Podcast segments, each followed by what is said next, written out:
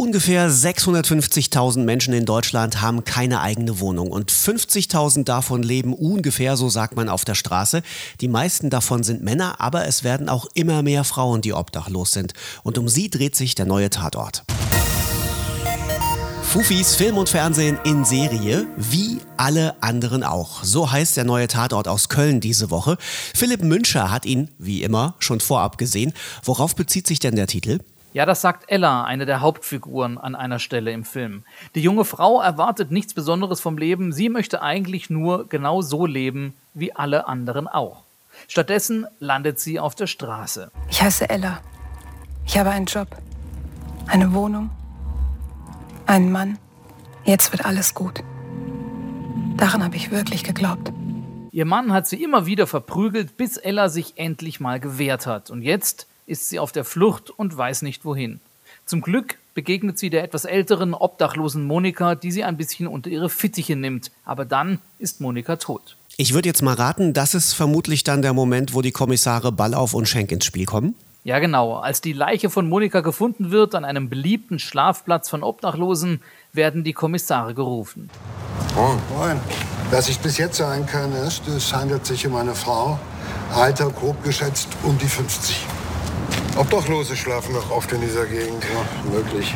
Was hat den Brand denn ausgelöst? Das Opfer wurde mit Schnaps übergossen und dann in Brand gesteckt. Fingerabdrücke? Genug, ja, die müssen wir aber alle erst noch sicherstellen und abarbeiten. Wir haben diesen Schlüssel in ihren Sachen gefunden. Die Spur führt sie zum Kabäuschen, einer Anlaufstelle für Wohnungslose. Das Opfer Monika ging hier ein und aus. Ballauf und Schenk erfahren, dass sie oft mit der jungen Ella unterwegs war, aber die ist untergetaucht. Also spielt der ganze Krimi so im Obdachlosenbereich? Da haben ja Ballauf und Schenk schon mal ermittelt, ne?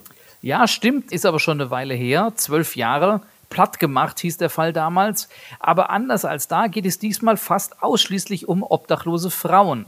Und der Film zeigt, wie schnell man auf der Straße landen kann, wenn es das Leben nicht gut mit einem meint. Da ist zum Beispiel Katja Fischer, eine junge Frau, die einfach nicht mehr auf die Beine kommt. Kriminalassistent Jütte kann es kaum glauben, dass es solche Schicksale bei uns in Deutschland gibt. Wo schlafen Sie? Hier? In meinem Auto. Aber ich meine, Sie arbeiten als Altenpflegerin. Das schon sehr lange. Aber bei meinem Gehalt und meiner Schufa-Auskunft, da, da nimmt mich kein Vermieter, da warten 50 andere. Sie haben Schulden.